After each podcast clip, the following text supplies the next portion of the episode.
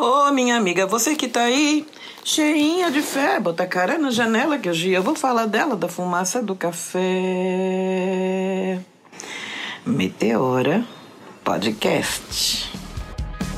Nunca arreguei quando tropecei, sempre me ergui. Já quebrei a cara, enfrentei as feras, nunca me rendi.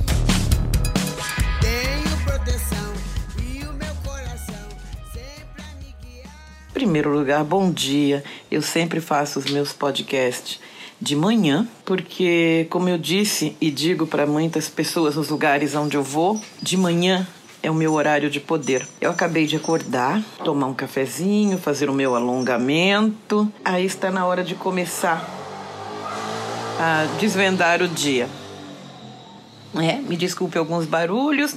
Eu não, aqui em casa não tenho um estúdio, né? Se me desculpem alguns, algumas coisas, barulho de moto, galo de fundo. Quem mora ou já morou na periferia sabe que as coisas são assim. Eu falei de alongamento, eu falei de tomar café.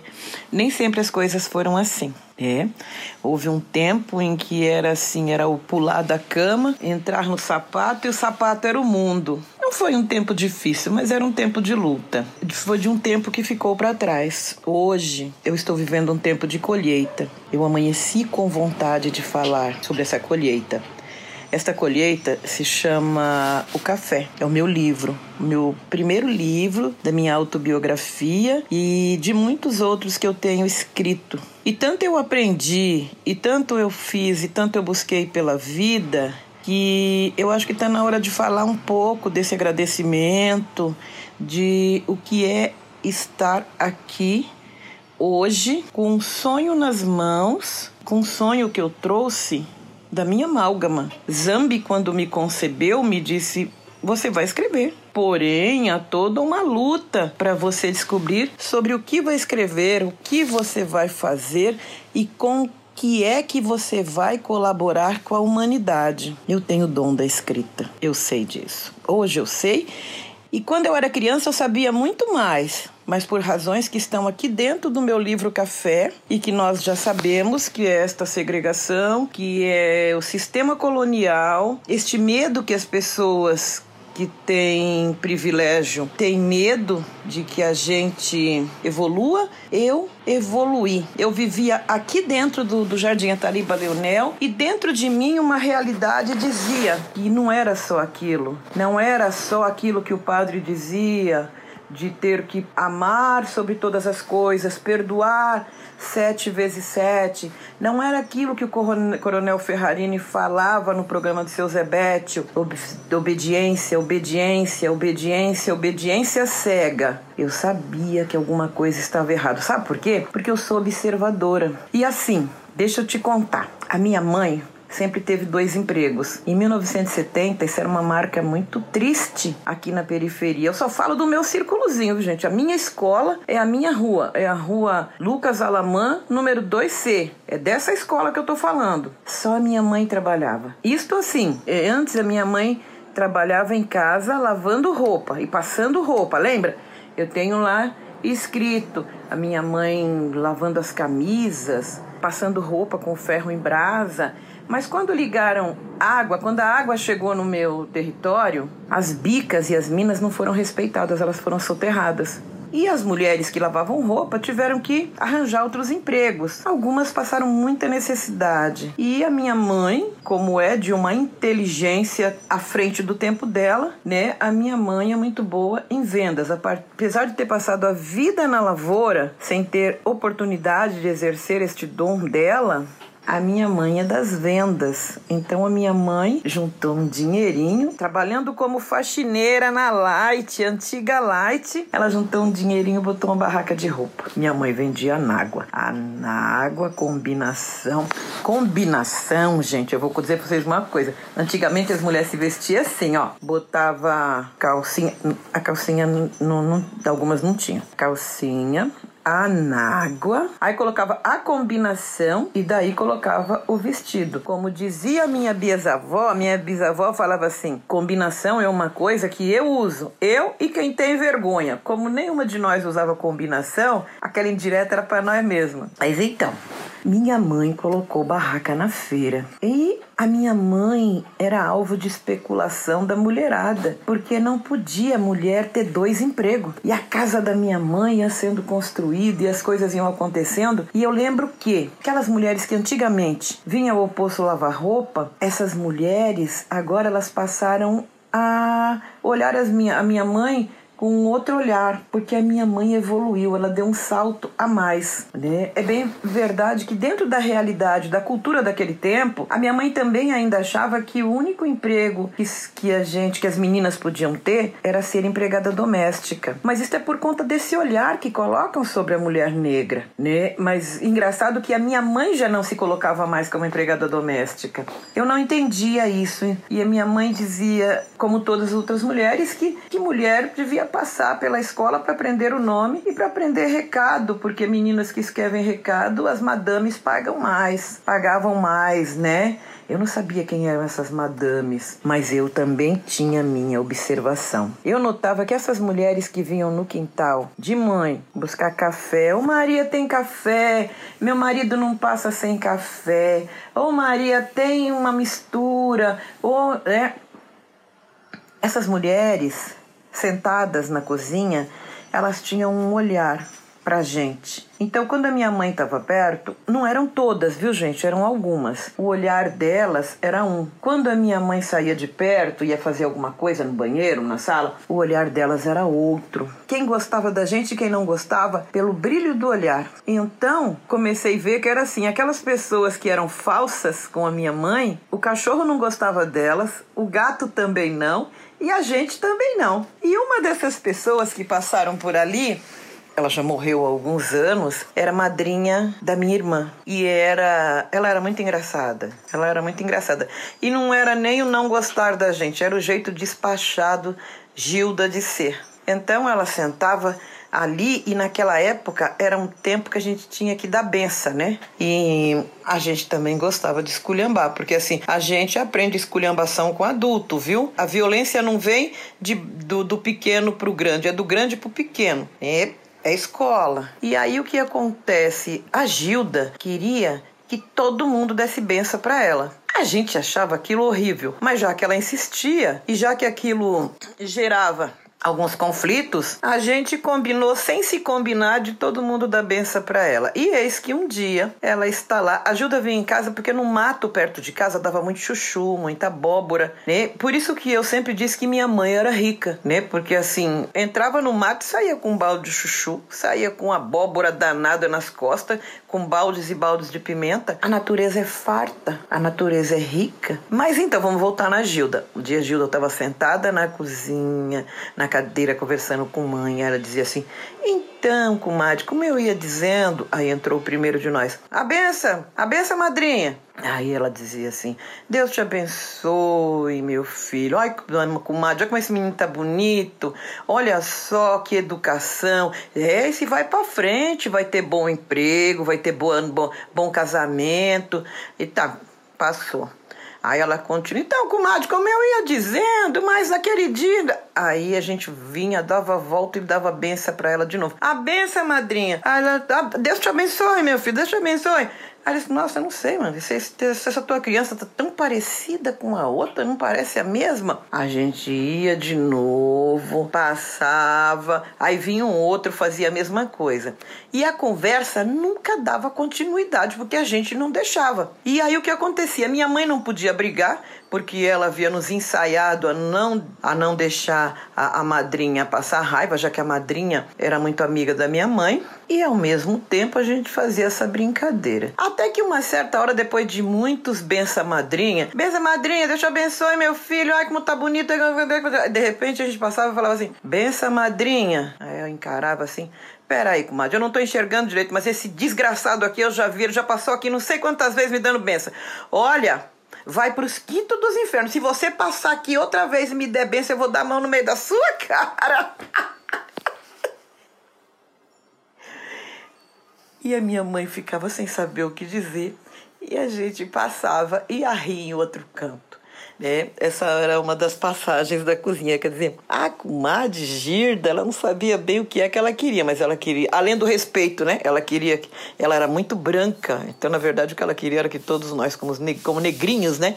Tivesse ela como coronel da casa. Assim não foi só com a Gilda, não. Muita gente passou por esse processo em casa. E a casa da minha mãe, depois que ela parou de lavar roupa e começou a vender anágua, eram coisas de femininas, né? Anágua, sutiã. Minha mãe vendia aqueles sutiãs com bojo, sabe? Aquela coisa parecia duas sacolas. Aí depois mãe passou a vender, sabe aquelas calcinhas de rendinha que bordava, minha mãe bordava aquilo à noite, era a coisa mais linda fazer os rococó, que chamava de bundinha rica. E antigamente também se usava uma meia, geralmente para batizar e para ir na missa, que tinha duas bolinhas penduradas. Eu adorava quando a minha mãe me dava uma meia daquela, porque eu andava olhando as bolinhas bater. Era lindo para mim, era a minha visão de bonito, né? Aí depois a minha mãe, seguindo o universo feminino, botou uma, um pano de armarinhos na, na feira. E aí depois ela colocou colocou bijuteria. E a minha mãe foi colocando os meus irmãos mais velhos para ir tendo também essa noção de comércio e aprendendo a ganhar a vida, né? É bem verdade que falando da feira, eu vi muitas vezes a minha mãe chorar quando ela perdia toda a mercadoria, quando a prefeitura levava. E mesmo a gente trabalhando com ela, quantas vezes eu vi a minha mãe jogar toda a mercadoria de um lado do muro e pular o muro como se ela estivesse roubando. Quantas vezes eu vi a minha mãe ser tratada como um bandido? Quantas vezes eu vi a minha mãe sendo tratada como uma é, é, como se fosse uma a pior pessoa do mundo, porque a minha mãe vendia as coisas no chão, porque ela não conseguia tirar a licença dela. Não é que ela não tenha tentado, é que tem aí uma barreira que hoje eu sei qual é a barreira. Então a maioria das mulheres brancas e portuguesas e as japonesas, que eu sempre preciso insistir, que é do que era composta a maioria dos, dos das pessoas que tinham licença para trabalhar na feira. E minha mãe não entendia por que é que ela não tinha licença, ela não conseguia. E mesmo a minha mãe perdendo a mercadoria muitas vezes, mesmo assim ela ainda era o alvo de inveja das mulheres da rua. As mulheres da rua invejavam a minha mãe. E o triste disso que era assim, às vezes a minha mãe perdia toda a mercadoria e chegava em casa, a gente estava fazendo a maior bagunça, não tinha arrumado a casa, não tinha feito nada, e nós é que pagava o pato, que a minha mãe entrava, descia o cacete em nós, nem falava o que foi que aconteceu. E saía pra vida, porque ela precisava ganhar o dinheiro, né, para repor a mercadoria que foi levada. O meu livro, ele é cheio desses contos destas falas. Dia destes aqui em casa, a gente estava conversando de onde vem o nosso dom de vender as coisas, porque eu também, quando me vi mãe e não quis colocar meus filhos em creche, eu não gosto. O que que eu podia fazer? Eu vendi cocada, eu vendi roupa, eu vendi tempero, eu fiz baile, toda forma de trazer um dinheirinho para casa é viável enquanto a gente não consegue desenvolver o sonho da gente. E quanto eu sou agradecida a esta inteligência que eu herdei da minha mãe. Se eu não for muito longe, eu vou olhar para o laboratório fantasma e eu vou ver que os meus meninos fazem a mesma coisa. Eu não sei se é um dom, eu não sei se é pela experiência vivida, porque assim, assim como eu fui para feira e vendi muitas coisas com a minha mãe, eu também levei os meus filhos para vender e para comprar. Então é uma escola. Aonde eu comprava e aonde eu vendia, como eu só andava com as minhas crianças, foi o mesmo lugar onde a minha mãe comprava e o mesmo lugar onde eu também fui. E os meus filhos começaram assim. Aí o que acontece? Esses meninos vão para o mundo, desenvolve uma outra forma de vender, conseguiram romper esse mercado de conseguir a licença no mercado do empreendedorismo, que é uma coisa nova que antigamente não tinha, e aí eles voltam para trás e abrem as portas para mim. Eu, como escritora agora, eu desenvolvendo o meu sonho de entrar neste caminho de realizar o meu dom. Quanto eu estou aqui agora cheia de, de orgulho de mim, dos meus, não foi só o, o, o, escrever o livro. Eu estou falando de aquela visão antiga que eu tinha de que algo estava errado, sabe? Chega uma hora que a gente tem que ver o nosso mundo de longe. Então houve um tempo que eu saí daqui da periferia e eu fui desenvolver as minhas oficinas na cidade. Quando eu cheguei Vila Madalena, Pinheiros e encontrei com outras pessoas falando de um, de, de, de, um universo, sabe? Tipo assim, eu tenho amigas na Vila Madalena que contam histórias do tipo: ai, porque antigamente é, a gente ia na piscina de tal lugar, fazia tal coisa em tal lugar. E eu dou muita risada, porque as nossas piscinas aqui na periferia é quando chove que dá um enchente num lugar, em outro lugar, não é? É outro mundo. E aí o que acontece? Eu começo a enxergar o que, que falta, o que, que faltou na minha vida. Faltou orientação e faltou respeito pelo trabalho da minha mãe por conta da própria segregação e eu saindo e tendo um olhar, eu sei o que é que a minha periferia precisa. É um caminho difícil, não é um, não é fácil. Estar na periferia e sair dela e ver ela com outro olhar e voltar para ela me fez outra pessoa. É disto que fala o meu livro, O Café, que agora tem um ano de circulação. Eu vou fazer uma pequena festinha para o café. Né? Provavelmente, quando este podcast for ao ar, esta primeira festinha já vai ter acontecido, tá? Mas acompanhe-me nas redes sociais, porque o café está em festa. Obrigado, obrigado aos meus leitores, obrigado à Litera Rua, obrigado ao Laboratório Fantasma, obrigado, obrigado, obrigado. Eu estou com o coração cheio de gratidão. E bora tomar esse café, gente. Cada ocasião pede uma oração